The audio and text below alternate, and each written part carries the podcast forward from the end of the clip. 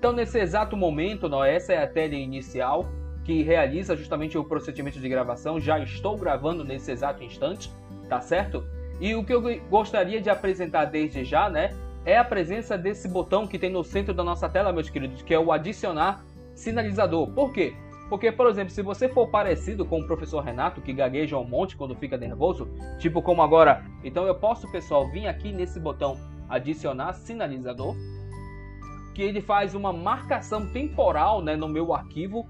Quando for efetuado o salvamento né, desse nosso arquivo de gravação, eu posso depois, lá na, na etapa de edição, verificar a presença desse marcador. Vou, vamos imaginar de novo que eu fiz mais uma fase de gravação. Estou fazendo uma gravação longa, de repente, de 30 minutos, 40, uma hora, né? Eu posso estar tá segmentando, por exemplo, de 20 em 20 e estar tá criando justamente aí episódios é, é, dentro do meu podcast, tá certo? Vou dar justamente aqui uma aceitação para o professor Alex, tá? Pronto. Professor Alex, a gente está seguindo aqui justamente na gravação, né? Uh, partimos aqui do início da gravação do nosso podcast, a gente está gravando. Eu estava falando dessa ferramenta adicionar sinalizador, que como você percebeu, né, eu gaguejo um monte.